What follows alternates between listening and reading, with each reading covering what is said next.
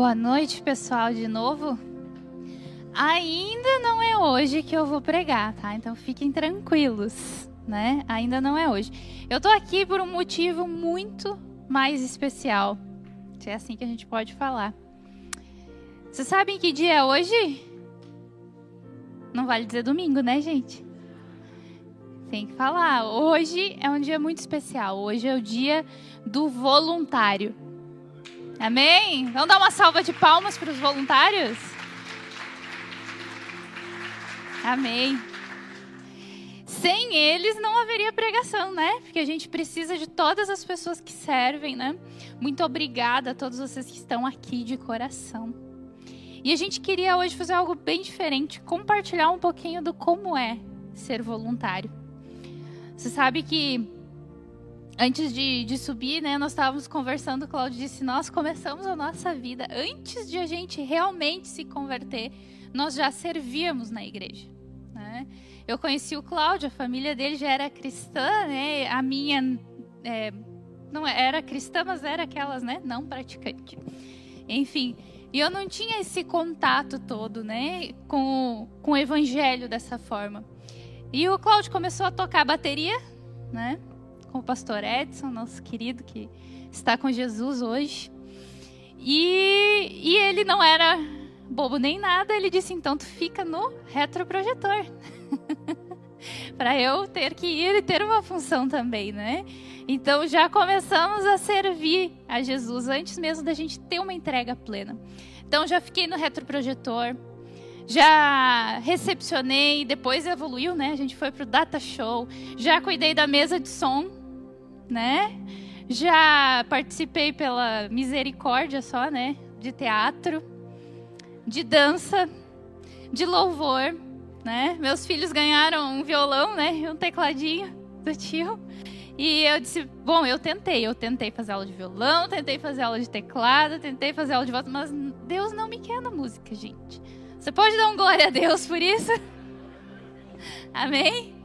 Mas de resto, todas as outras coisas, já fui prof do Ministério Infantil, né, pela misericórdia também. Hoje que eu tenho filhos, hoje eu sei lidar melhor com as crianças, né?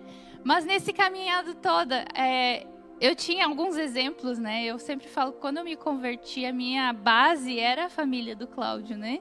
Então era ali que eu via essa doação que o pastor Ivo falou, a Elisa, né? Eu lembro de nós ser namorados ainda, e, né, eu não sei como é que eles me aguentavam, mas eu estava todo fim de semana na casa do Cláudio, com 16, 17 anos. E a Elisa, né, lá fazendo sanduíche para levar para pessoas carentes para pregar o evangelho, e a gente ajudava a fazer ali, né, servindo. E para crianças, eu não lembro exatamente para quem que era, mas a gente ajudava a fazer aqueles sanduichinhos, né, para levar e sempre se doando. Muito além do que doar os seus bens, eles doavam a sua vida. Né? Então, essa sempre foi a minha base. Então, quando eu me entreguei para Jesus, eu segui aquele padrão, que é o padrão bíblico. Eles não são assim só porque eles são né, pessoas de bom coração, eles são assim porque a Bíblia nos ensina como viver e ela ensina a viver essa vida de doação. Né? E hoje, no dia do voluntário, eu queria ler um texto que está lá em Efésios 4,15.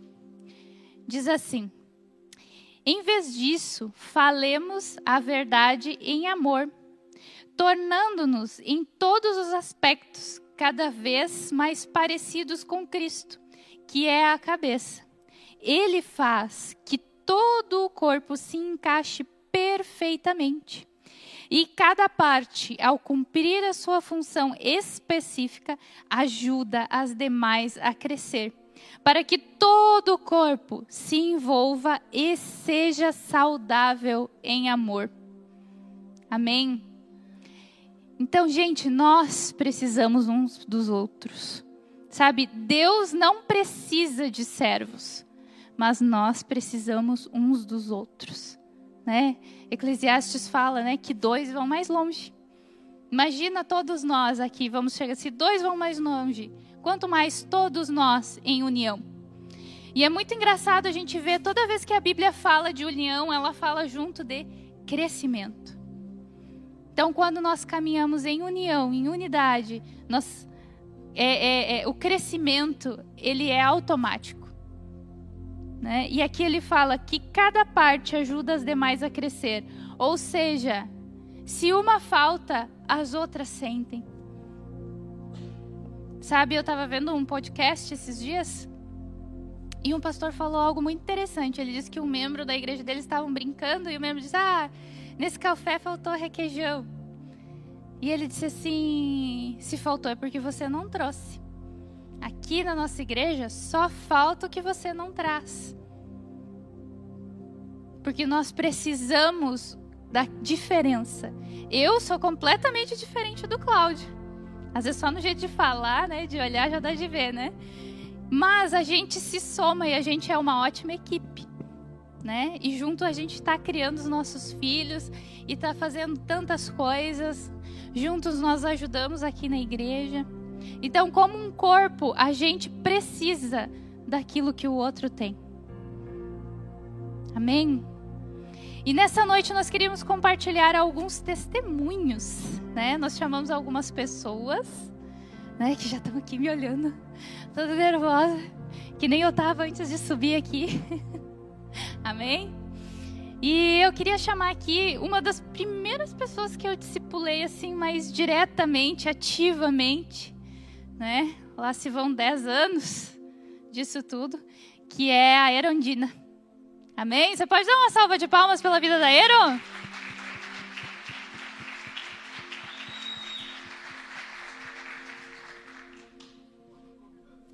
Viemos de par de vaso hoje, gente. Mas dá outra pausa para foto, viu? Poeiro, fica à vontade. Boa noite, gente. Vocês estão felizes? Sempre quis fazer isso. Então, gente, eu gostaria de compartilhar um pouquinho uh, da minha vida com vocês. É bem rapidinho. Eu escrevi um texto, tá? Porque senão eu me esqueço tudo. Então, eu estou na Poema faz mais ou menos uns 10 anos. E na minha vida toda eu sempre gostei de ajudar as pessoas. E eu comecei aqui, então, como voluntário no Boas-Vindas e principalmente na cantina. Uh, então, lá no início, quando a gente começou a fazer cantina, o nosso intuito era de, no final do culto, que as pessoas não fossem embora logo e ficassem aqui em comunhão e interagindo para se conhecerem, né? E uh, então a cantina rolou por um tempo, né? E depois, assim, do nada, o nosso pastor Cláudio disse que não era mais para fazer nada. Então era a forma que eu tinha de ajudar, né? é. Então eu fiquei realmente muito triste e muito chateada, porque afinal eu queria servir Jesus. Uh, e a, a partir de, de, dessa, desse término ali da cantina, eu fiquei no banco, fiquei muito tempo no banco e Deus começou a me mostrar a minha uh, real motivação de eu estar servindo, de eu estar sendo voluntária. E eu percebi, o Espírito Santo foi me alinhando e me fazendo perceber que eu, eu servia, não era porque eu gostava de ajudar as pessoas, mas eu servia porque eu queria um reconhecimento. Eu queria ser reconhecida, eu queria ganhar elogios, uh, principalmente uh, das pessoas que eram mais influentes aqui na igreja, que eram os nossos pastores, né? Então eu queria muito que eles me reconhecessem. E o Espírito Santo foi gerando uma sensibilidade no meu coração quanto a isso.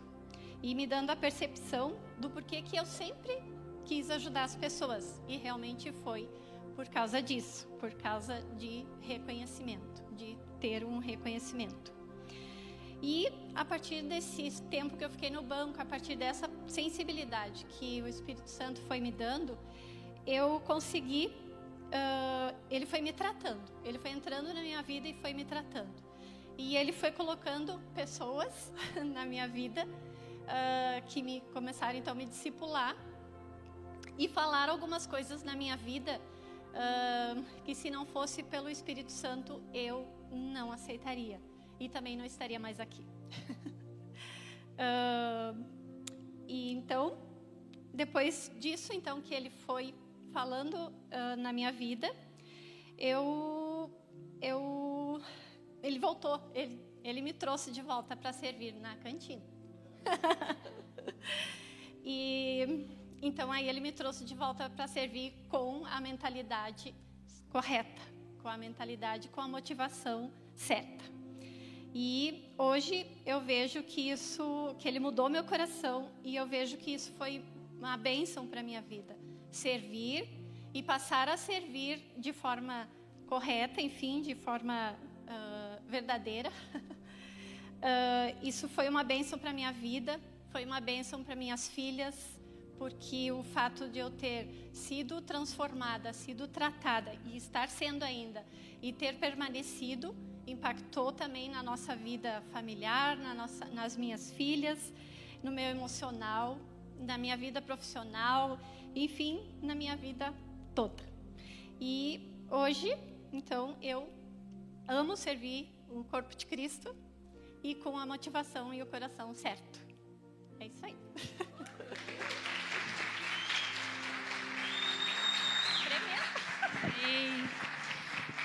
Muito obrigada, Aero. A gente ama você. A Aero é uma mãezona de todos aqui, né? Ela se tornou. Sempre foi uma grande mulher, né? Mas Deus trouxe para fora muitos dons. Amém? Eu queria chamar aqui agora. Essa pessoa já é a segunda geração. Já não foi uma discípula direta, assim, mas teve muitos momentos também, né? Que é a Jéssica. Salva de palmas.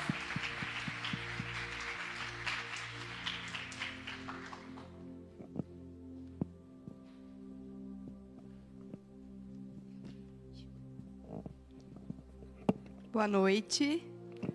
Vocês estão felizes? De novo. Então, eu me chamo Jéssica e eu queria compartilhar um pouquinho sobre tudo que Jesus tem feito por eu estar servindo, né? Eu amo servir. Quem me conhece sabe, eu estou sempre envolvida em alguma coisa. E através do servir, através de Jesus, uh, ele transformou meu coração. Eu não era uma pessoa que costumava fazer as coisas para os outros. E quando eu comecei a servir, eu comecei a descobrir que é gratificante poder dedicar minha vida para as outras pessoas, não só para as pessoas, mas para a igreja, para o crescimento do reino.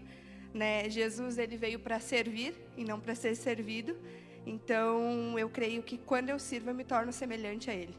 Né? Eu eu consigo realmente fazer o reino dele crescer, porque através do nosso servir, do no, de nós estarmos aqui, né, pessoas são alcançadas, pessoas podem chegar e são alcançadas através do nosso abraço, do nosso sorriso e do que a gente tem feito aqui. E também eu amadureci muito servindo, porque assim como a Eiro falou, uh, a, a, o nosso coração ele é transformado e a gente acaba tendo uma mentalidade diferente, não só de querer coisas, mas de dar as coisas para Ele. Enfim, não queria falar muito, mas é isso. Amém. Obrigada, Jéssica. É, a gente sabe muito desse coração servo. Ontem a gente veio é, no GC de casais, né? Sábado de tarde. E tava ela e a Jace ali atrás, limpando a salinha dos produtos de limpeza e das decorações, doando o sábado de tarde delas para estar tá aqui fazendo uma coisa que ninguém vê, mas que é fundamental para o funcionamento dessa noite aqui. Amém? Agora eu queria chamar um casal muito especial, que desde o primeiro momento que chegaram na igreja, já logo começaram a servir e se enturmaram com todo mundo, tiveram esse coração, né, muito aberto para estar aqui, que é o Ironi e a Rejane.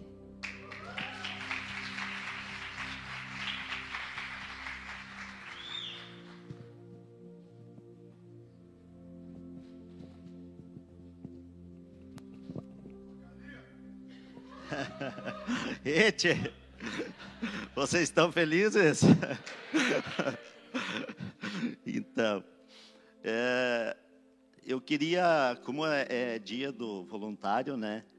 E, e, como a Bíblia nos diz que e, Deus diz lá na Bíblia que orai para que Ele mande trabalhador para a seara. Então eu queria fazer uma oração para que todos que estão aqui e que outros venham trabalhar na seara do, do Senhor.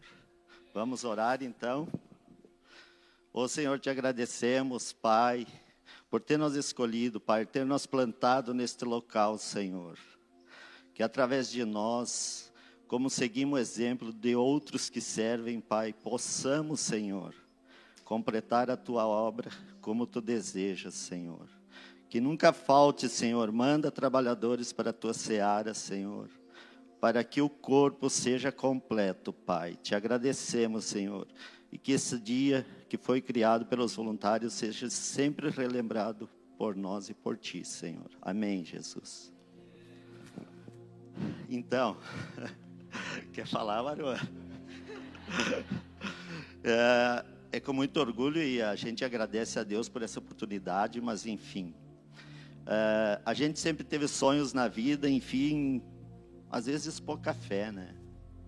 Mas é, momento que a gente começou a, a entender e conhecer o amor de Deus, isso foi nós gerando uma certeza no nosso coração. Né? E através das nossas orações a gente foi aprendendo a pedir a Deus o caminho, a pedir a Deus que abrisse as portas corretas. E a gente sempre tinha, antigamente tinha uns sonhos que não não seria sonhos de Deus, né, que eram sonhos de ganhar na Mega Sena, e uns sonhos meio ao contrário. Então, depois que a gente conheceu o amor de Deus, é, ele começa também a gerar no nosso coração os sonhos que são os sonhos dele, né? E então nós tínhamos um sonho de, né, de eu tinha um sonho primeiramente que eu sou natural de Vacaria, embora para Vacaria, para o interior, que eu gosto muito. E e a gente, né, às vezes trocava uma ideia não muito legal com a esposa, né, que não era vontade dela. E enfim, e também tinha um sonho, né, de, de me aposentar na empresa e e Deus veio, né, com o seu amor né? Acho que alguém já visitou nossa nossa chácara ali, a gente conseguiu, Deus nos colocou num lugar num lugar seguro, num lugar bom, né? no meio da natureza, e a gente é muito grato por isso. E, e também eu tive outra situação no, no trabalho, né, que, enfim, é, que a maioria dos aposentados, né, tinham que sair da empresa. E tempos atrás eu trabalhava na, na produção e, e fui meio que chutado, né, de, desse setor, né, que para quem não sabe, vai fazer 28 anos que eu trabalho nas empresas Randon. E eu era um dos pioneiros naquele setor, né? E fui meio que tocado, né? E aí eu fui parar numa área de, do protótipo, né? Uma área insalubre. Mas Deus já estava cuidando disso, né? E graças a Deus eu consegui me aposentar e também ficar na empresa, né? Que muitos outros não conseguiram. Então é para a gente ver, né? O cuidado de Deus. Eu queria deixar né, esse recado que quando a gente cuida das coisas do Senhor, Ele cuida das nossas coisas, né? Então, que possamos, né? E também servir ao Senhor é um, um gesto de, de, amor, né? Para Ele. Tá, irmãos? Então, seria isso aí. Obrigadão. Obrigada, gente. Amém. É, o Ironia e a Regiane hoje eles fazem alguns quilômetros para chegar aqui no culto. Né? Não só no culto, mas toda vez que tem reunião, toda vez que eles servem, né? eles rodam alguns quilômetros lá do interior até aqui. Né? E o casal que vai falar agora, então, esse roda muitos quilômetros. E não só no domingo também, né? Toda semana, toda, toda hora a gente vê eles, né? Eles estão com a gente servindo lá de Antônio Prado. Sabe, às vezes eu digo, eu moro aqui pertinho, né? E ter preguiça de vir na igreja para alguma reunião, para participar do culto, né? Quando a gente pode vir até de a pé. Dá até uma vergonha quando a gente lembra de pessoas que vêm, às vezes é uma hora para chegar aqui. Amém? Nilson e Nilva podem vir.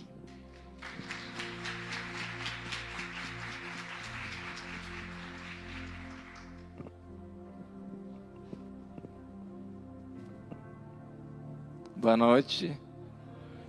Vocês estão felizes? Não pode faltar essa frase, né? Mas amém. A gente está muito feliz de estar aqui na igreja. A gente tem certeza que está no lugar certo. E Deus tem colocado muitas coisas boas e importantes na nossa vida depois que começamos a vir na igreja. vai completar três anos, eu acho, agora, no final do ano, que a gente se batizou aqui na igreja. E dali para frente a nossa vida está se transformando. A gente virou uma chave aqui na terra e virou uma chave no céu. Como os irmãos aqui pregam, pregaram muito isso e, e realmente isso a gente está enxergando. E, e nós também tivemos muitas dificuldades também, aflições nesse período.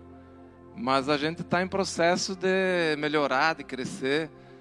É, a gente passou pelo Covid em 2020 e vocês têm orado muito por nós. A gente é um testemunho, um milagre vivo que estar aqui porque a gente foi na porta da UTI e Deus cuidou de nós. A gente tem certeza que Deus salvou nós. Então isso e nós servir aqui na igreja é uma alegria enorme. A gente vendo Antônio Prado muito feliz para servir aqui. Porque quando a gente chegou aqui, vocês que nos receberam ali na porta, que falaram com a gente, vocês sempre receberam nós com muito amor e carinho. E a gente faz isso para Deus e para vocês. Então a gente fica muito feliz de servir vocês aqui, de estar servindo. Lá no GC Antônio Prado também, a gente, com os nossos irmãos lá que nos ajudam, a gente também acolhe as pessoas e recebe a todos lá. Né? Mas eu queria compartilhar também um versículo que domingo o nosso pastor Cláudio falou aqui, é, que também diz um pouco como é o servir que nós devemos ser também, que me tocou também. É, temos está é, lá em Coríntios, no capítulo 2, no versículo 4. Temos, porém, este tesouro em vasos de barro, para que a excelência do poder seja de Deus e não da nossa parte. Sempre nós fazermos para Deus. Isso aqui me tocou muito e, e, e é para Deus que a gente tem que fazer as coisas. No último mês também a gente passou por alguns perengues na área da saúde, principalmente da minha esposa, mas Deus tem feito milagres na nossa vida. Ah, ela tem uma leucemia linfática crônica há três anos e, e a gente está lutando com isso. E, e, nesses últimos dias começou a dar outros problemas, né? Mas Deus, Deus cuidou dela, né? Deus está cuidando dela, Deus está cuidando de nós. E assim, domingo passado, nós passamos aí no plantão do Hospital Pompeia a tarde toda, né? sob a orientação de uma cardiologista lá de Porto Alegre, porque aqui o nosso plano para fazer uma consulta cardiológica precisava três meses. Então a gente não podia esperar três meses. Uh, deu um derrame uh, pericárdico no coração dela, que é um líquido ao redor do coração. E a gente precisava agir meio logo. E então nós temos a graça de Deus ter colocado clientes nossos lá na feira em Porto Alegre da medicina. Uma médica que trabalha na emergência do, do hospital da Santa Casa. E ela nos orientou, nos disse que exames fazer, né? E foi assim, Deus preparou tudo. E, e a gente tem certeza que Deus tem trabalhado na nossa família, na nossa vida. A nossa filha tem 22 anos e ela é um milagre de Deus. Porque na gravidez ela passou muito tempo, três meses, eh, em repouso para salvar a gravidez. E a gente perdeu quatro gravidez, além da filha que tivemos. Então a gente passou muitas dificuldades. Mas hoje a gente sabe que a gente está no lugar certo. Que está servindo a Deus, que está servindo os irmãos. Eu queria que ela falasse um pouquinho também.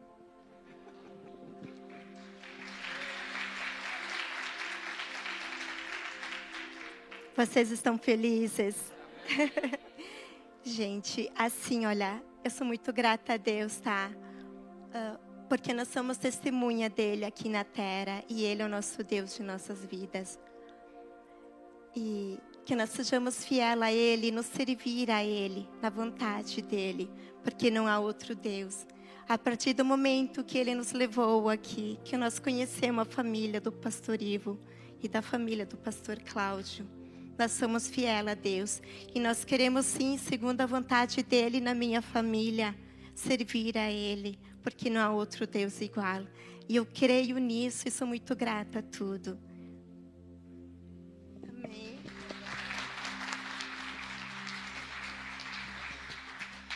Amém, gente. Nosso coração é eternamente grato a todos aqueles que servem aqui, não só o pessoal que falou, a gente chamou algumas pessoas até para não se delongar, né? Mas teremos outras oportunidades. Se prepare, se seu telefone tocar no domingo e for o Cláudio, você já sabe, amém? Vai ter mais testemunhos, amém? para a gente encerrar, a gente queria fazer uma homenagem singela de um videozinho para os voluntários. Sabe, o nosso coração é eternamente grato, mas saibam que Deus, Ele tem algo guardado para aqueles que servem, amém? Nós temos inúmeros testemunhos aqui, né? O pessoal compartilhando. Enquanto eles cuidavam das coisas do Senhor, o Senhor cuidava das deles, das nossas. Amém? Pode passar o vídeo.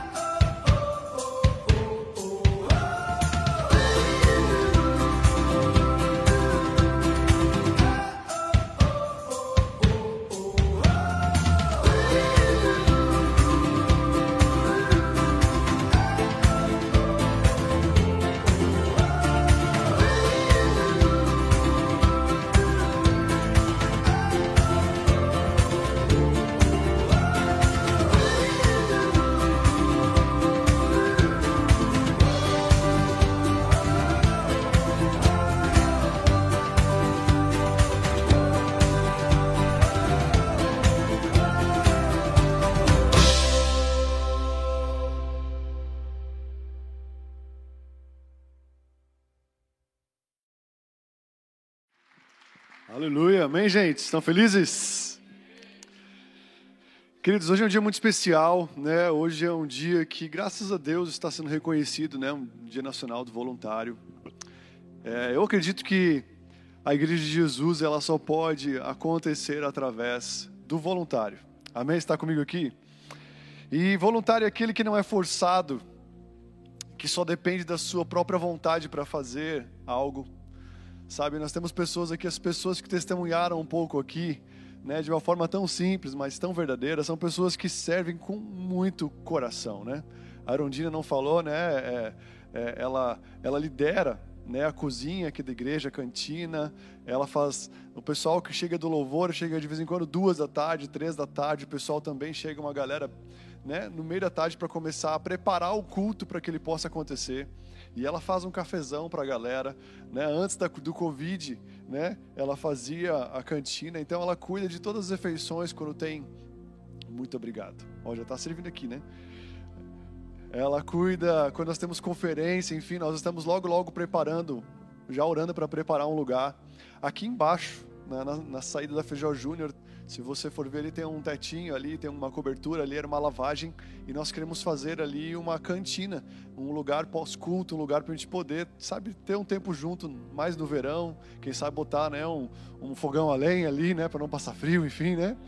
Mas, enfim, para nós termos um tempo de, de, de comunhão, né? E a Erundina, ela sempre sempre se prontificou junto com as suas filhas, né? Então a fruta não cai longe, então as suas filhas já estão, a Amanda está liderando já a livraria ali atrás, organiza todas as coisas, enfim. A Manu já está cuidando junto com, os, com os, os, outros voluntários do Ministério Infantil.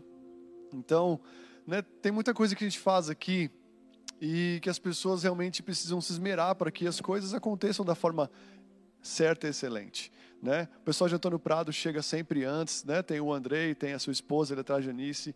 Sabe, tá vindo uma galera de lá do GC que nós estamos fazendo toda quarta lá já para servir aqui. Hoje é o dia do Prado servir em Caxias, né? Então o pessoal que está no staff ali está servindo, tem o pessoal também estava na cozinha servindo, sabe? Pô, é uma alegria ver o pessoal viajando 50, 60, eles moram no interior, dá uns 70 quilômetros mais ou menos, né? Para chegar aqui é 70 km, é uma hora e meia quase de viagem para vir para o culto. E eles vêm para poder servir. Eles, eu liguei, né, mandei uma mensagem de manhã cedo né, para o Nilson. Daí ele já estava feliz porque ele ia viajar para vir para cá. E como a Priscila falou, muitas vezes nós, pô, tem que ir para o culto hoje. Nossa, nossa ontem estava 26 graus, 27, baixou tudo isso, eu vou ter que ir para a igreja hoje. Né? Então a gente reclama muito enquanto tem pessoas com o coração tão aquecido querendo servir ao Senhor, sabe?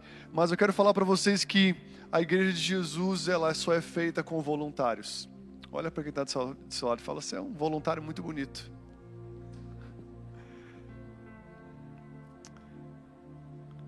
O Ironia Regiane servem aqui, servem aqui na igreja também, no staff, lideram um staff aqui. Né? A Jéssica, que falou aqui, ela lidera boas-vindas, também é líder de GC, junto com a Erondina. Né? Então, pessoas que durante a semana, Erondina abre a sua casa para hospedar um grupo de crescimento, né? também serve na igreja. Sabe, nós temos pessoas tão incríveis aqui, nós temos um time tão maravilhoso de pessoas. E nós acreditamos que esse é o novo tempo da igreja. Amém? Deus não fala para a gente orar por membros. Deus não fala para a gente orar por um novo lugar. Deus fala para a gente orar por servos, por ceifeiros, por líderes. Amém?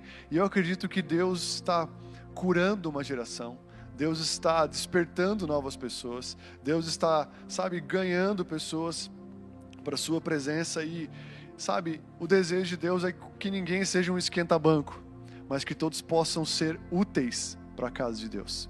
Todos possam ser úteis em alguma coisa, não só aqui dentro da igreja, mas fora também, amém, amados? Porque nós somos servos de Deus, filhos de Deus, aqui dentro, mas também lá fora, nos nossos trabalhos. Então, eu acredito que nós temos que resgatar esse coração de servidão no nosso coração. Se hoje eu sou um pastor, sabe, é, é porque um dia eu entrei numa igreja e o pastor falou o seguinte: Eu não quero nem que você sente aqui, você vai sentar naquele banco atrás da bateria e você vai usar o dom que você tem para servir. Eu nem tive tempo de, sabe, sentar e ser um membro normal. Eu nem tive tempo disso. Eu entrei num sábado, já fui ensaiar, e no domingo ele falou: Você vai tocar no domingo amanhã. Eu tentei relutar, tentei, mas quando eu vi que o pastor era mais forte que eu, ele ia me bater, eu desisti brincadeira, né? E aí então eu decidi ceder e fui tocar no domingo e foi isso que fez eu ficar na igreja. Eu acredito que o servir gera um vínculo, gera um entrelaçamento, sabe? Ficar sentado por muito tempo não é bom. Sabe, Jesus, quando ele curava pessoas, ele já falava, cara, pega o teu leito e anda, ou seja, já faz alguma coisa, já leva aquilo que te fazia ficar acamado, porque você não vai ficar mais acamado, você agora vai se movimentar. O reino de Deus é um reino de movimento, é um reino de proatividade, é um reino onde as pessoas não vão ficar esperando a sua cura, mas elas vão ir à busca da sua cura. A fé, sabe, a, a fé nos faz, faz nós nos movermos, amém? A Bíblia diz que Deus ele dá sinais para aqueles que creem. E crer é caminhar, crer é agir, crer é se movimentar. Está comigo aqui? Amém, amados? E olha o que diz aqui em Efésios 2:10, o versículo base da nossa igreja, o versículo que é a base do nosso ministério, chamado Poema, que significa feitura de Deus, significa uma obra-prima de Deus, fala o seguinte: Efésios 2,10 fala: Pois somos feitura de Deus, somos feitura dele, somos uma obra-prima dele, criados em Cristo Jesus para boas obras, as quais Deus de antemão preparou para que andássemos nelas. Então hoje eu quero falar brevemente com você sobre serviço, sobre eu e você nos despertarmos, sermos despertados novamente para o serviço. Amém, amados? Sabe, eu creio, sabe, eu já eu e meu pai, nós vivemos meu pai muito mais do que eu. Se nós estamos aqui hoje por causa desse homem, dessa mulher, que abriram sua casa, abriram sua empresa, sabe, foram bons hospedeiros da sua presença. Não sei se vocês já ouviram falar de um homem chamado Obed-edom, quando Davi trouxe a arca do jeito errado, um homem morreu, sabe, e esse cara Obed-edom foi lá e abriu a porta da sua casa para que a arca de Deus ficasse na casa dele, até que um dia Davi, como rei, voltasse do jeito certo e levasse a arca para Jerusalém, levasse a arca para o lugar dela sabe? Mas aquele cara, ele abriu a casa dele e ele falou: Não, a arca pode ficar aqui em casa, eu vou hospedar a arca de Deus. Detalhe: um homem tinha acabado de encostar na, na arca e tinha morrido. E mesmo assim, ele abriu a porta da sua casa para hospedar a arca de Deus, sendo que ele tinha filhos, ele tinha esposa, talvez ele tinha um pet, né? Tô brincando. Talvez ele tinha, sabe, alguma outra coisa, um gatinho, não sei o quê, mas ele correu um risco. Ele abriu a porta da sua casa e falou: Cara, se é para ter a presença de Deus na minha casa, eu quero.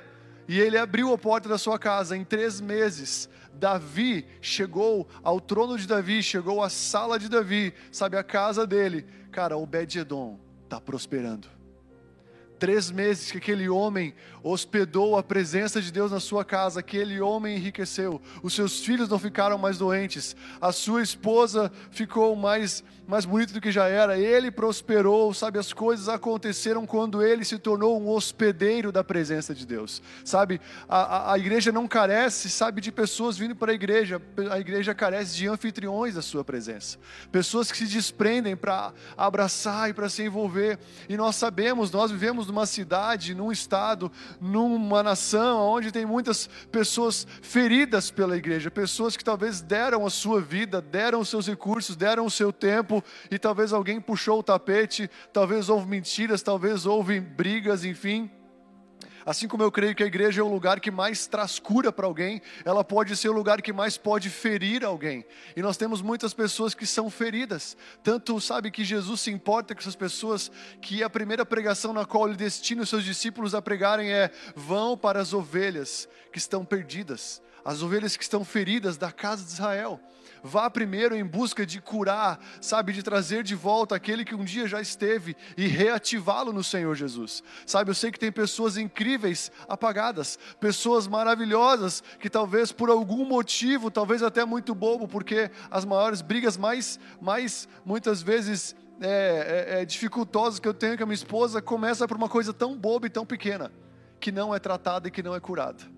A Arondina falou aqui sobre motivação.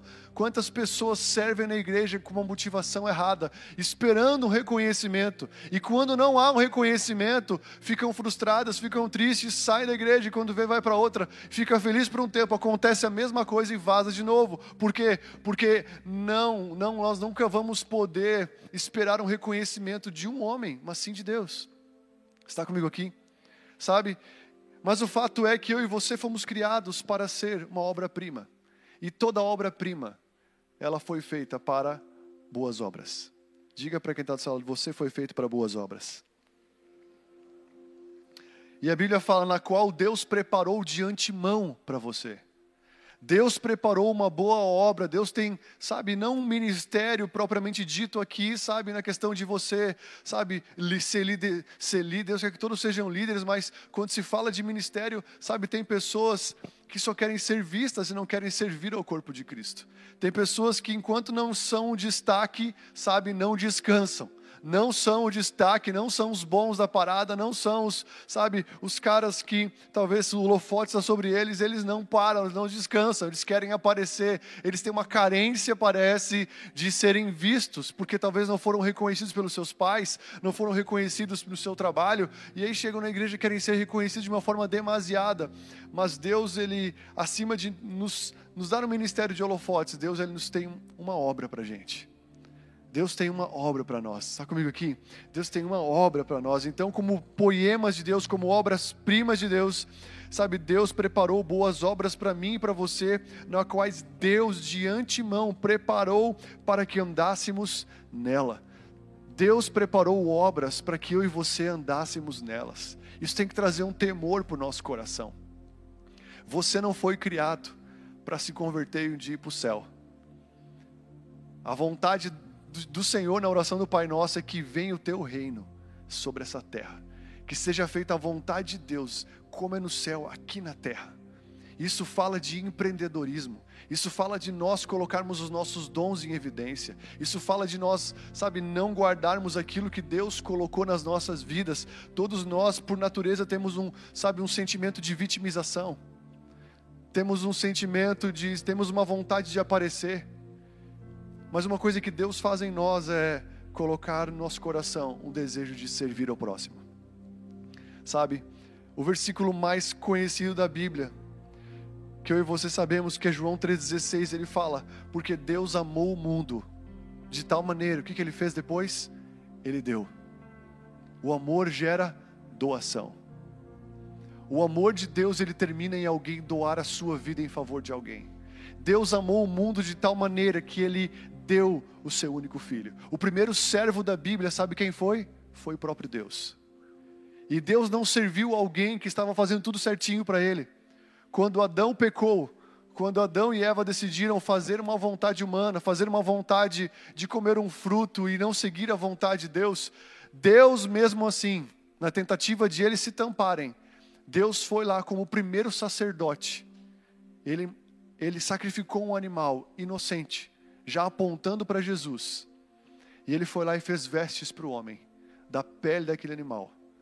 Ele sacrifica um animal inocente, o próprio Deus, e cobre a nudez do homem. E ele começa, sabe, a, a ser o primeiro sacerdote do homem que caiu. Deus serve o primeiro homem. Deus é o primeiro servo da Bíblia. Está comigo aqui, amado? Deus ele serve a mim e a você. E a Bíblia diz que Deus ele amou o mundo que ele deu o seu filho. O amor na vida de qualquer pessoa. Quem começa a amar Deus no seu secreto, quem começa a amar Deus no seu íntimo, vai ter um desejo ardente de servir ao próximo. E nós acreditamos que a igreja é um lugar não de todos aqui chegarem desesperadamente por um alimento somente para serem nutridos, mas a vontade de Deus é que todos nós venhamos a nos alimentar em casa e chegar aqui na igreja, sabe, não depender somente da mensagem de um homem de Deus, mas sermos alimentados sim por ela, ganharmos uma direção sim por ela, mas ao mesmo tempo por, nós nos alimentarmos, nós chegamos aqui, nós temos também compaixão e amor para derramar sobre a vida de outras pessoas. Porque Deus amou o mundo que Ele deu. E quando nós recebemos desse amor, nós automaticamente somos levados a nos doar para o próximo. Você quer ver alguém que está fechado, que não quer se doar para ninguém, que não quer falar, que está na sua, é porque tem algum bloqueio, tem alguma coisa que está impedindo aquela pessoa receber o amor de Deus no seu coração. Nós vivemos em tempos onde as pessoas serão egoístas, pensarão demasiadamente em si mesmas. Vamos viver no tempo como, como no tempo de Noé, onde as pessoas casavam, sabe, davam-se casamentos, comiam, bebiam e somente viviam para o seu hedonismo, para, para o seu prazer. Mas sabe, a igreja de Jesus, ela vai nos últimos tempos viver no contrafluxo desse sistema, dessa vontade. Sabe, eu acredito que a igreja nos últimos dias vai ser, vai enviar pessoas como nunca enviou. Vai preparar pessoas, vai gerar servos e servas, homens de Deus, para serem enviados não somente para irem para a África, mas serem enviados para o seu cotidiano, para o seu dia a dia. Vão estar, sabe, tendo um selo no seu coração de que todos os dias eu preciso ser enviado para alguma pessoa ou para alguma circunstância. Eu acredito que é um tempo onde todos nós precisamos gerar um, sabe, um entendimento de que o Senhor, Ele, como, sabe, como o Senhor, Ele, como, Ele usa a sua igreja, né, como uma mulher, aonde ela engravida, ela gera pessoas, mas depois que nasce, Ele deseja frutos.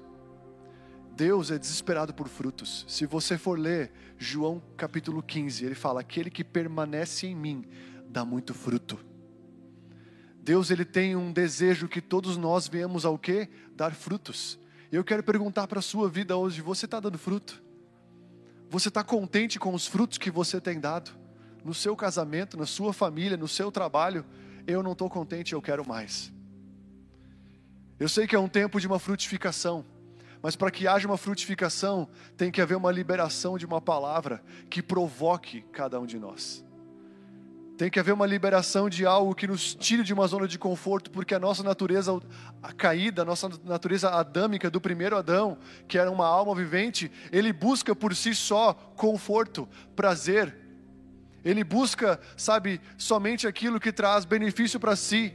Mas quando nós encontramos a Deus, nós perdemos os olhos para nós mesmos e nós começamos a encontrar vontade, desejo de amar ao próximo como Ele nos amou. Você está comigo aqui? Sabe, eu acredito que Deus quer fazer isso no nosso meio. Sabe, olha o que a Bíblia diz aqui em 1 Coríntios 11, versículo 17. Está comigo? 1 Coríntios 11, 17. Eu quero falar um pouco rapidinho sobre a ceia do Senhor. 1 Coríntios 11, 17. Entretanto, nisto que vou dizer, não os, não, não os elogio, pois as reuniões de vocês fazem mais mal do que bem. Em primeiro lugar, ouço que quando vocês se reúnem como igreja, há divisões entre vocês. E até certo ponto eu o creio, pois é necessário que haja divergências entre vocês, para que sejam conhecidos quais entre vocês são aprovados. Quando vocês se reúnem, não é para comer a ceia do Senhor, porque cada um come a sua própria ceia sem esperar uns pelos outros. Assim, enquanto um fica com fome, o outro se embriaga. Será que vocês não têm casa aonde comer e beber? Ou desprezam a igreja de Deus e humilham os que nada têm? Que direi? Eu os elogiarei por isso? Certamente não. E depois ele fala, versículo 23. Porque eu recebi do Senhor que eu também vos entreguei. Que o Senhor Jesus, na noite em que foi traído, ele tomou o pão e, tendo dado graças, ele partiu e disse: Este é o meu corpo que é dado. Diga comigo, dado por vós fazer isto em memória de mim. Então, olha só essa igreja de Corintos, eles não, sabe, aquele tempo aqui, a ceia não era um pãozinho, não era uma comidinha, não era um suquinho, era um banquete. E eles sabiam que aquele banquete iria acontecer, o que, que, os, que, que os sem vergonha fazia? Eles não comiam nada em casa, eles, sabe, faziam talvez um, um, um jejum, ou enfim, aquela mente né, totalmente voltada a, a, a se aproveitar. Eles não comiam em casa, chegavam na ceia, debulhavam a ceia da igreja. Tinha uma mesa aposta, os irmãos que não bebe, não fuma, mas come, né? Chegavam na ceia e trituravam aquela mesa, acabava com tudo. Só que daí os irmãozinhos que eram convidados pela primeira vez para vir para o culto, não dava nem tempo para eles lá, eles estavam até meio receosos ainda. Quem vem na igreja fica meio receoso quando começa a ir? Só eu? Quando eu comecei para a igreja, eu queria ser o cara do fundão. Eu saía da bateria, eu ia lá no fundão porque eu me sentia sujo. Eu me sentia ainda um cara que estava num processo de transformação em muitas coisas. Sabe, muitas vezes hoje eu nem quero ficar aqui na frente, eu quero ficar lá atrás, cara. Sabe, não, não porque, sei lá, eu tô sujo, não, é porque eu muitas vezes eu prefiro ficar, sabe, olhando as pessoas, prefiro ficar observando e, e vendo se está todo mundo queimando por Jesus ou não, sabe? Mas quando vem pessoas na igreja pela primeira vez, elas são tudo acanhadinha, não é verdade? Agora você imagina, os brutamontes que naquela igreja lá não comiam em casa. As irmãs faziam jejum só para comer na igreja. E aí chegava na hora da ceia, todo mundo vinha correndo e as pessoas que realmente tinham necessidade não comiam e não conseguiam usufruir da mesa de Deus. Sabe, isso era uma cultura de mesa, não era só na ceia. A ceia não era um dia, um domingo por mês. A ceia era todo culto. A nossa ceia é tão miserável, não é, não é verdade, gente? né? A gente chega aqui domingo é um pãozinho, é um suquinho, né? Mas em compensação o GC, o GC precisa que Deus fale com as pessoas em nome de Jesus também. Porque de vez em quando é sempre as mesmas irmãs, os mesmos irmãozinhos que levam aquele sanduichinho. Tem um sanduichinho que o meu irmão leva no GC, acho que é a Cássia, né? Meu Deus do céu, é um maná, gente. Eu vou no GC, fui no GC só para comer o sanduichinho que ela estava levando. Sabe? Eu não queria nem ficar muito lá para comer pãozinho que ela fazia, sabe? Mas a questão é que nós precisamos de pessoas desprendidas, amém, gente? E aí então, o que, que eles faziam? Eles iam lá, e eles não estavam nem aí, eles comiam a ceia, atropelavam todo mundo. Eles tinham um desejo, uma fome de somente suprir sua, os seus desejos. Isso fazia com que, com que outras pessoas não se alimentassem. A nossa tipificação é: se nós não nos alimentarmos da palavra e do Espírito na nossa casa, nós vamos chegar na igreja e muitas pessoas vão precisar do nosso abraço, vão precisar da nossa atenção.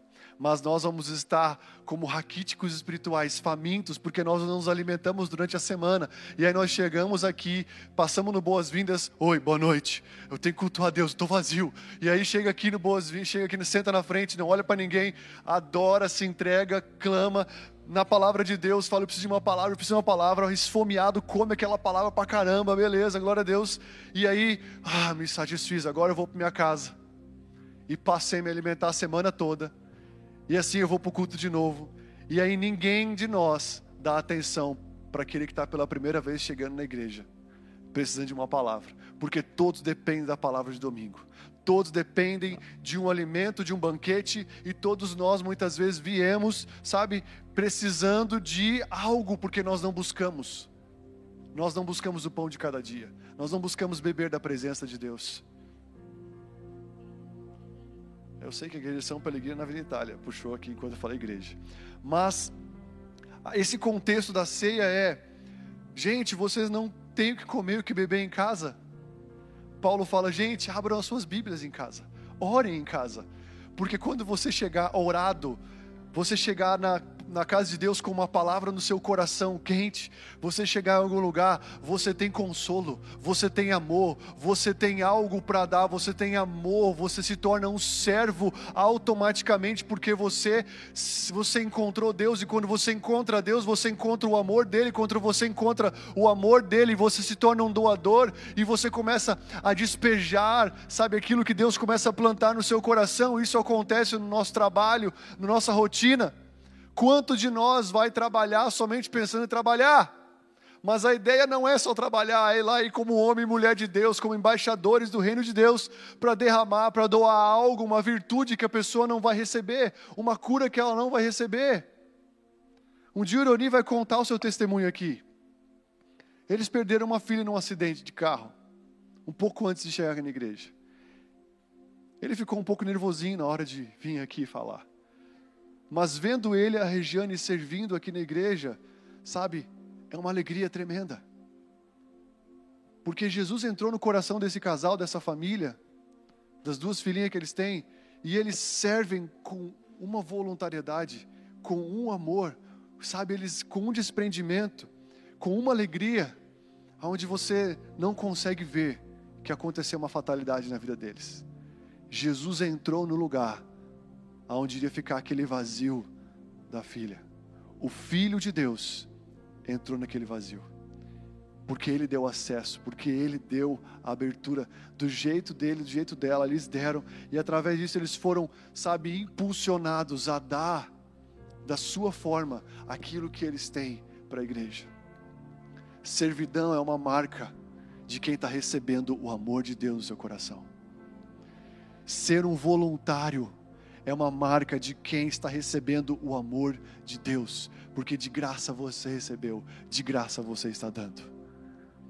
Sabe, nós somos levados, nós temos uma compaixão, nós não conseguimos ficar sem fazer isso porque quando nós recebemos isso e Jesus ele foi servo, se você for ler Atos dos Apóstolos, as primeiras vezes que é falado de Jesus, sabe, é apresentado Jesus não como filho de Deus, mas é apresentado Jesus como servo. Quando começa a igreja, Pedro apresenta Jesus como servo.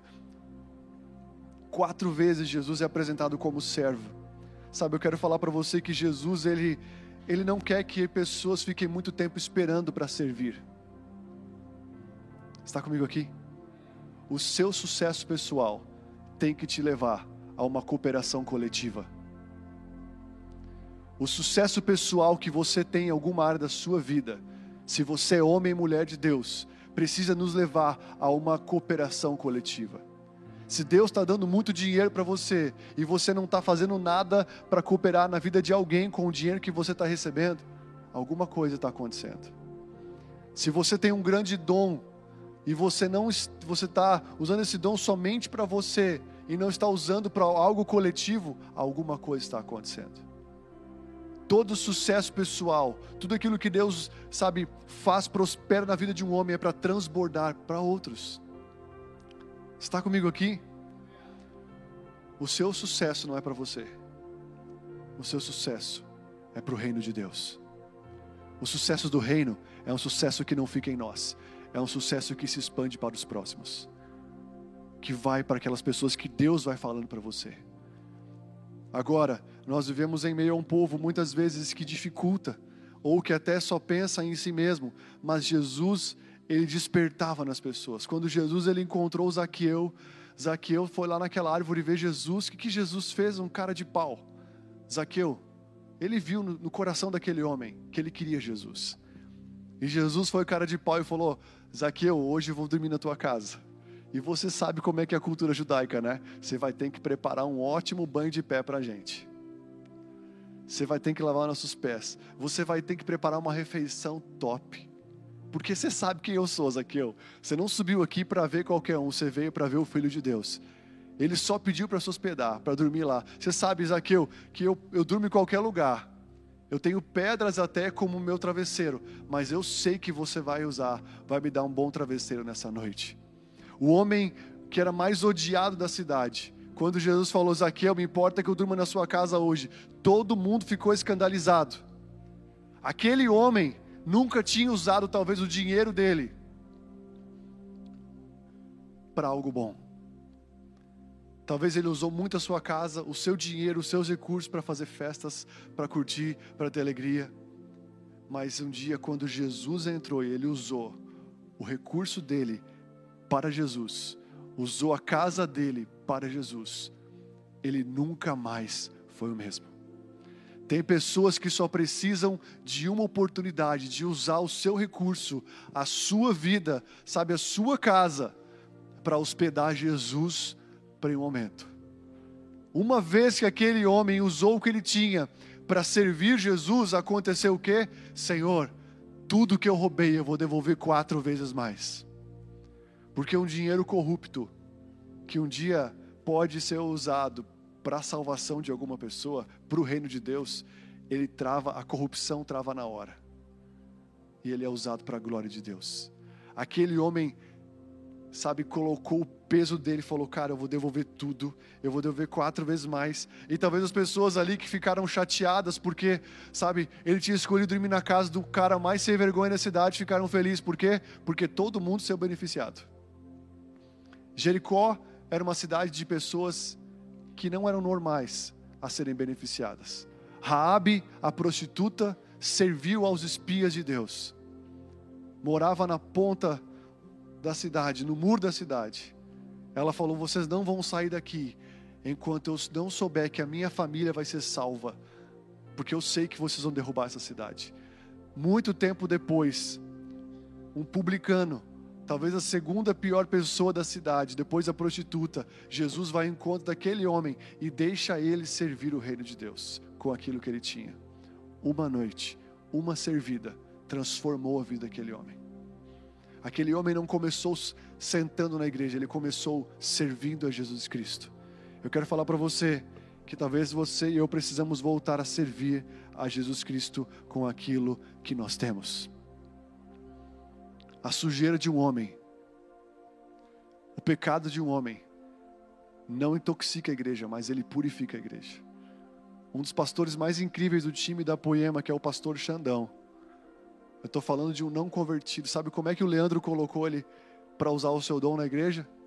Um dia aquele cara chegou na igreja, pensa num brutamonte, um dia ele vai vir aqui. Dois por dois e meio. Ele chegou na igreja e ele estava meio grog, ele estava bêbado. E só chegou aos ouvidos do Leandro.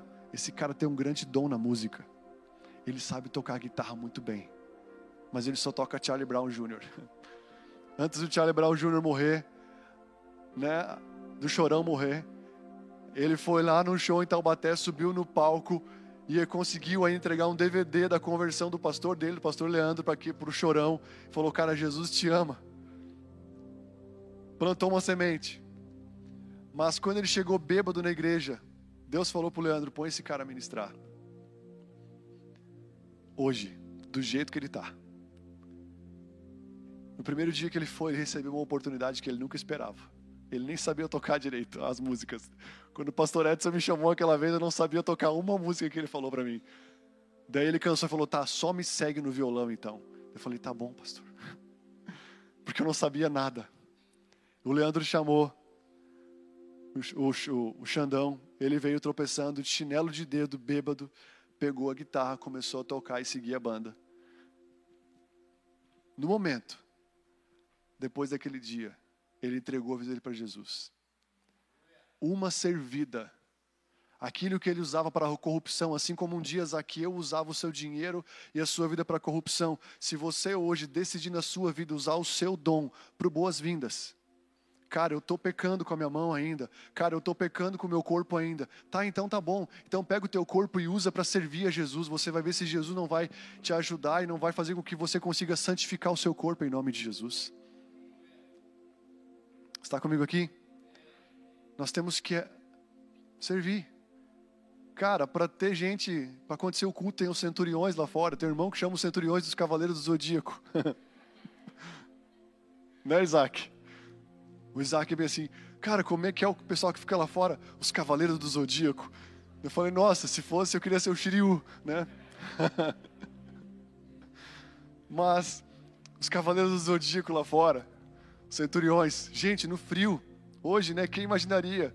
Talvez ontem estavam felizes da vida. Cara, vamos servir no calor amanhã de noite. Glória a Deus, caiu 25 graus de temperatura.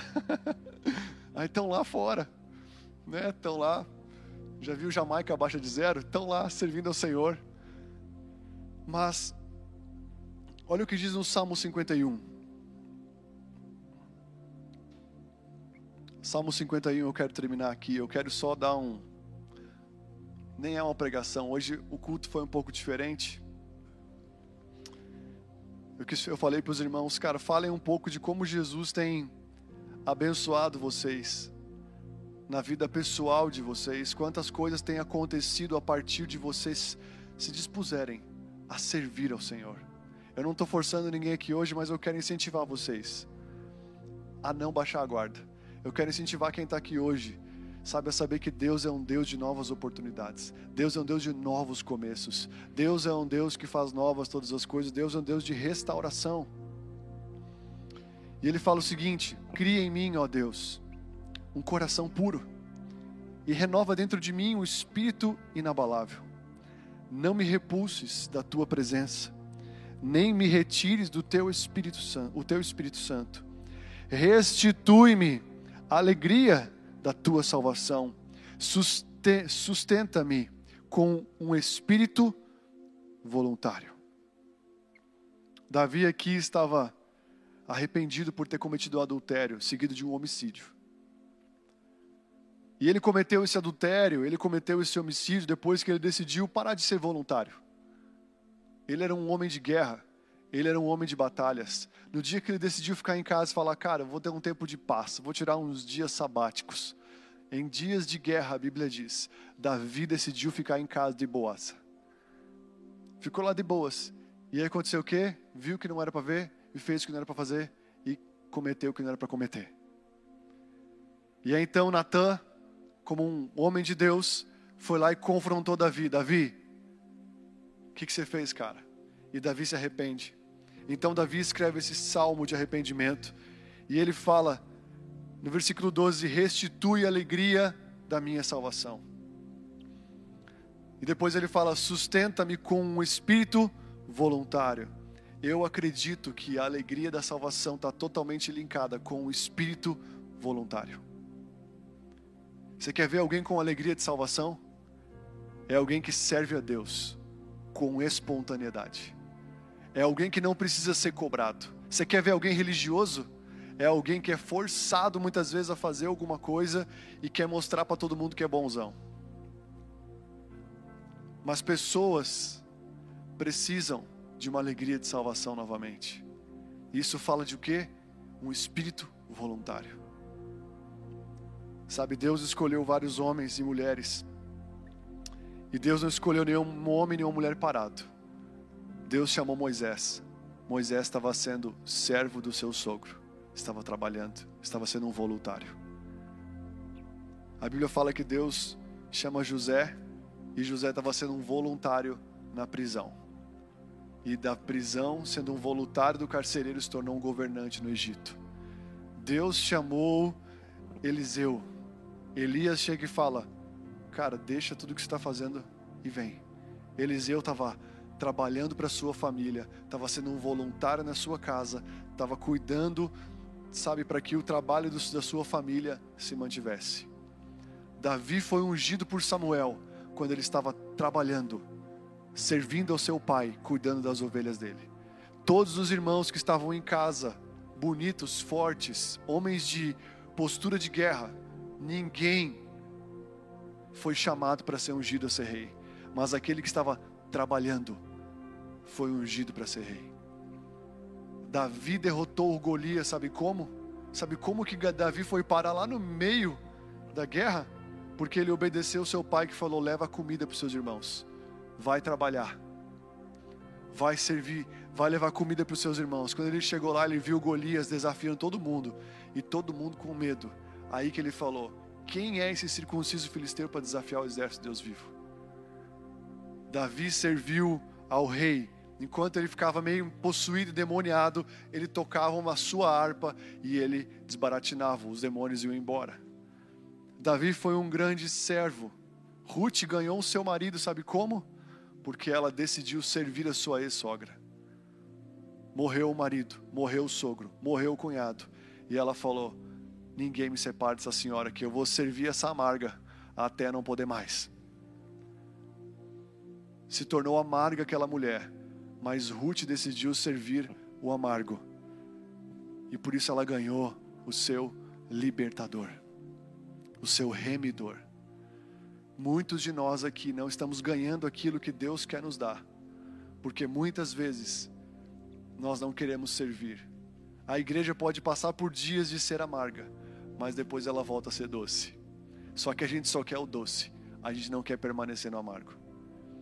Sabe, eu pude ver como Deus abençoou o Ironi, sabe, sempre com um sonho de ter uma chácara.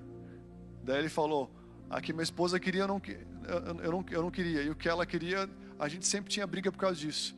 E aí um dia, Deus foi lá e nos deu um lugar incrível que a gente nem imaginava de uma forma tão incrível.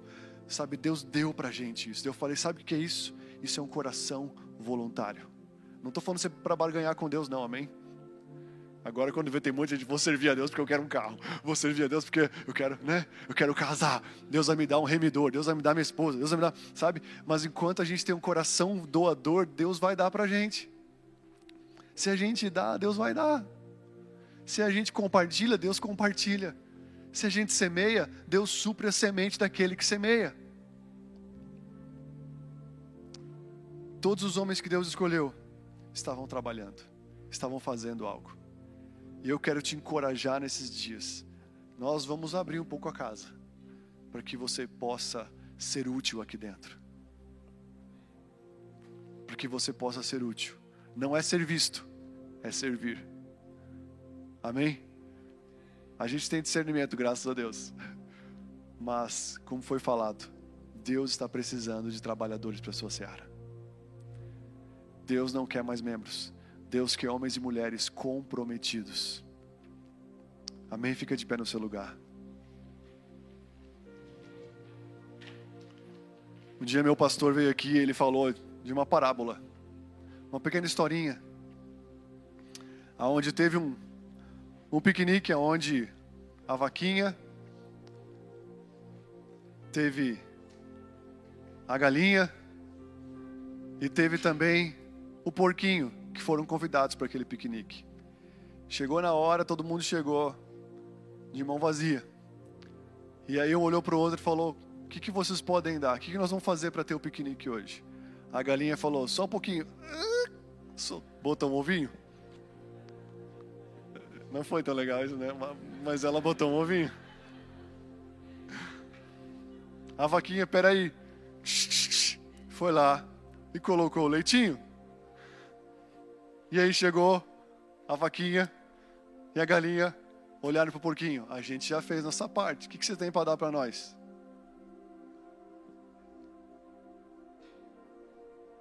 Quem vai passar a faca? Ele só tinha ele mesmo. Ele teve que sacrificar. Ele teve que dar da própria carne. Ele teve que se comprometer, comprometer a sua vida para que acontecesse o piquenique. Cada um deu do que tinha. Sabe? Assim se faz a igreja, como diz meu pastor, faz com promessa de rico, mas dinheiro de pobre. Oferta de pobre. Muitos prometem, mas poucos fazem. Muitos estão, mas poucos entram de verdade. E sabe, e se nós estamos aqui como igreja hoje, eu quero falar para vocês que Deus sempre gera segundo a sua espécie. E eu sei que pessoas novas estão chegando aqui na igreja e eu vejo algumas pessoas que eu nem conheço direito, mas só por discernimento eu já sei que são pessoas como a gente.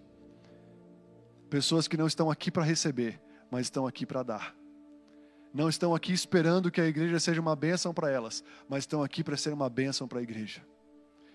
E eu oro para que o Senhor cure, para que o Senhor cure o seu coração.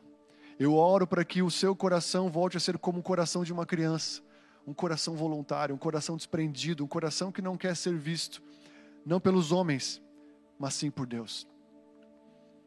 Deus ele não recompensa o Cláudio diferente de como ele recompensou a irmã que trouxe água aqui para mim.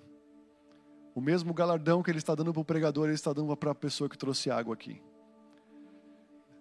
Deus não recompensa o que alguém faz, se é superior ou não. Existe um peso nisso. Mas a motivação é o que Jesus recompensa. Se a motivação de quem está no Boas-Vindas é de realmente abraçar e receber como, tá, como se recebesse Jesus Cristo. E talvez se a pessoa está com uma motivação mais alinhada que a do, do pregador da noite, essa pessoa vai receber segundo a sua motivação e a sua entrega. Mas eu acredito que Deus quer levantar trabalhadores para a sua seara, amém? Esse é um tempo onde Deus quer levantar e amadurecer pessoas. Porque nos últimos tempos todo mundo vai pensar somente em si mesmo. Todo mundo vai pensar somente no que pode receber.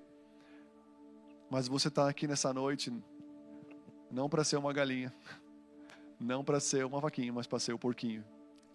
Porque Jesus foi.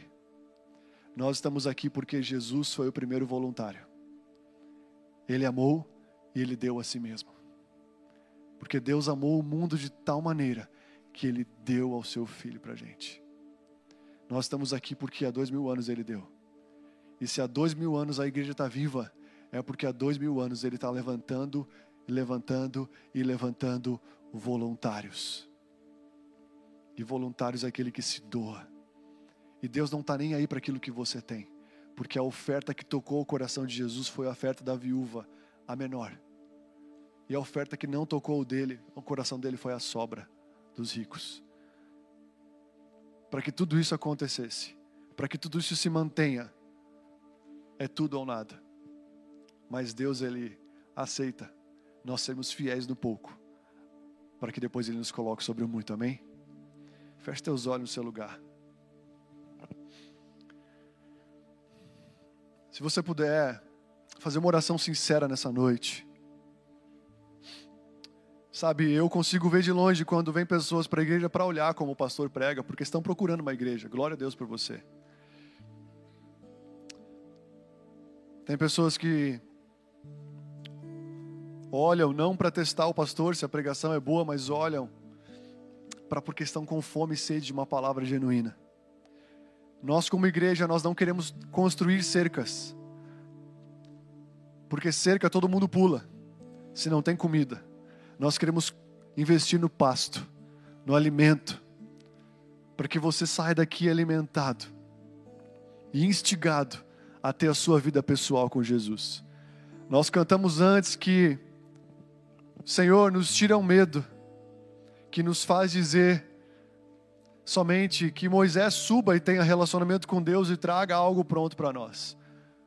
Naquele tempo, as pessoas tinham medo de Deus porque ele se apresentava através de sinais, de trovões. Então só Moisés subia e ficava lá um bom tempo se relacionando e trazia as palavras vivas. Mas hoje, todos somos sacerdotes.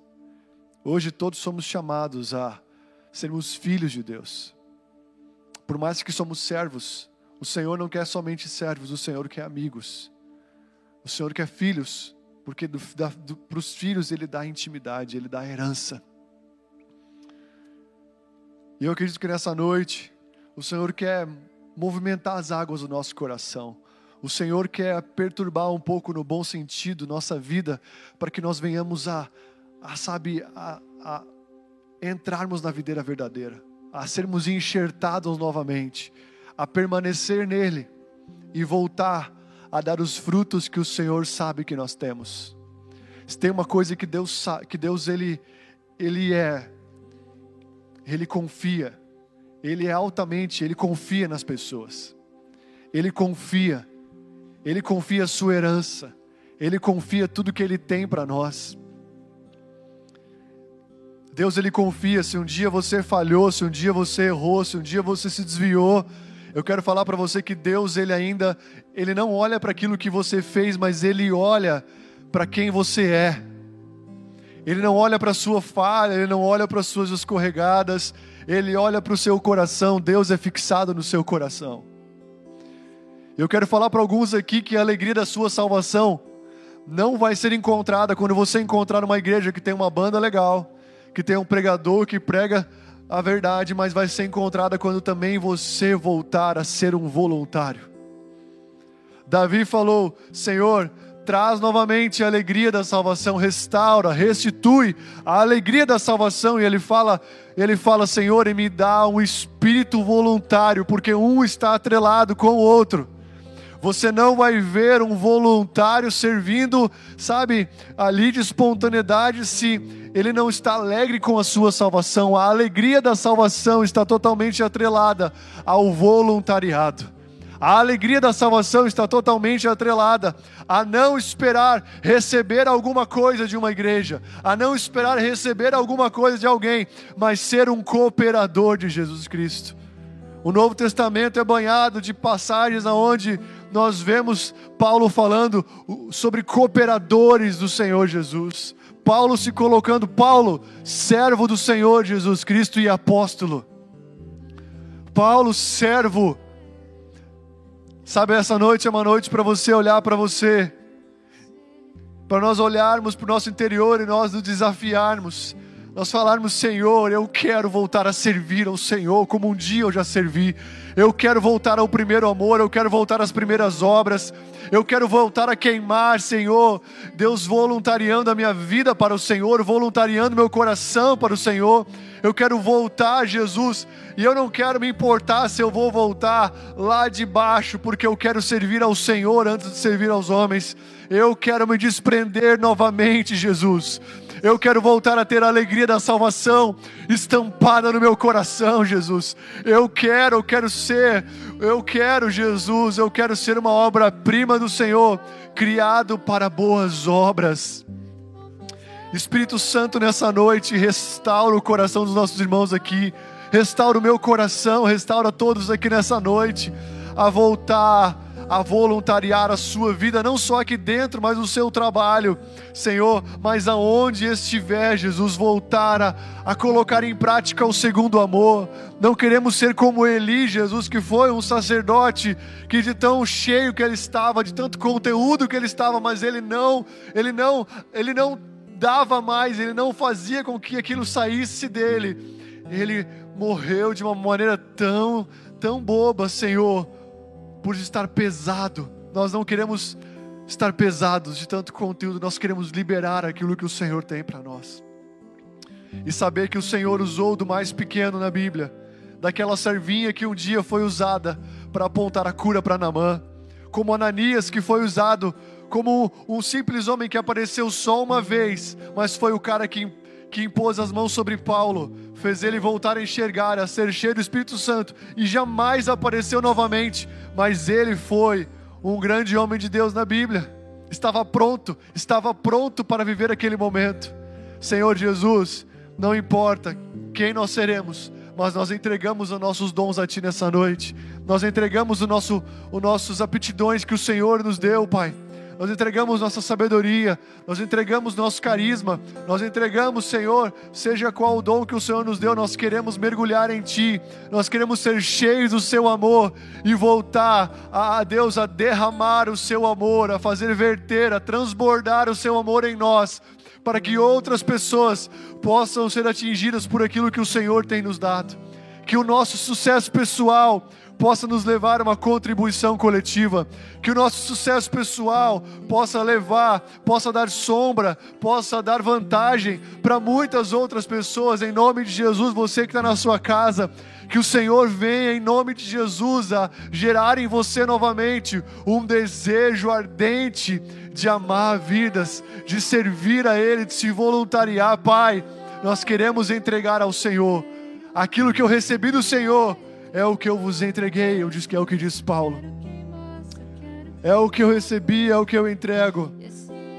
Em nome de Jesus, levanta homens e mulheres aqui, Pai, que amam o Senhor nessa noite e que estão prontos para voltar a correr a corrida, a carreira que está proposta a cada um em o nome de Jesus. Em nome de Jesus. Em nome de Jesus. Você pode falar: Eis-me aqui. Você pode falar: Eis-me aqui, Senhor. Eis-me aqui, Senhor. Fale para você mesmo: Eis-me aqui, Jesus.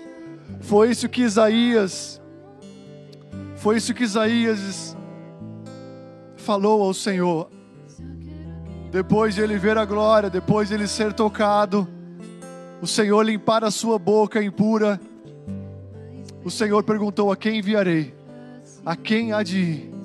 E ele falou: Eis-me aqui, Senhor, envia-me a mim. Em nome de Jesus, Pai. Em nome de Jesus. Em nome de Jesus. Eu declaro poços desentulhados aqui nessa noite.